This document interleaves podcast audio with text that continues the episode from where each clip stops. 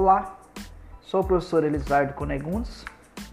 Hoje iremos comentar sobre as novas competências docentes frente às tecnologias digitais interativas. Com o tema Tecnologias Interativas. Neste texto, os autores demonstram a complexidade de se construir uma definição exata do termo, uma vez que o conceito de tecnologia varia ao longo da história, sendo concebido de maneiras distintas em cada época. Um grande mito e equívoco que está presente na sociedade, de modo geral, é considerar a tecnologia como sinônimo de ferramenta ou artefato tecnológico.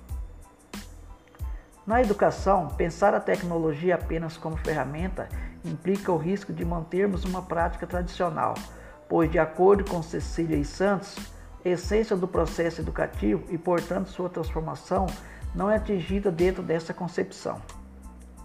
Há quase 10 anos, Negro Ponte afirmava, prevendo o desenvolvimento tecnológico rápido e o sentido que ele iria tomar que a vida digital cria potencial para que um novo conteúdo venha a ter origem a partir de uma combinação inteiramente nova de fontes.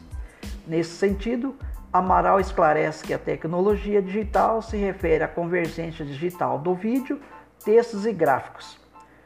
Os materiais digitais educacionais são ferramentas que possibilitam novas práticas pedagógicas, pois possibilitam a interatividade entre o aluno e uma determinada atividade com o objetivo de aprendizagem.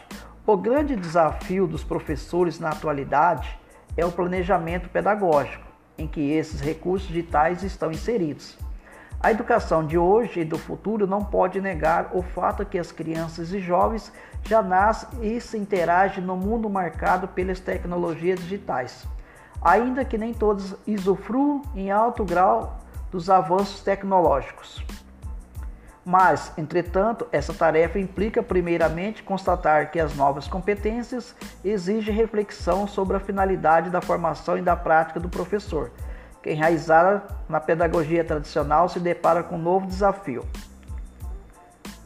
Sabemos que as rápidas transformações tecnológicas impõem novos ritmos, para a comunicação e, de acordo com Romero, requerem do professor a aquisição de novas competências socioprofissionais embasadas na abertura e flexibilidade, conscientização e interação da utilização da TICS no tratamento da diversidade intercultural.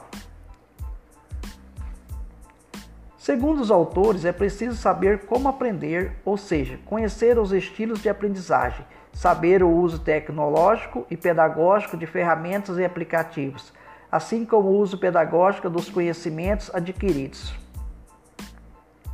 Outro aspecto a ser considerado é a capacidade do professor de compreender as novas tecnologias de comunicação em massa e interpretá-las como ferramentas capazes de intensificar a interação entre as pessoas.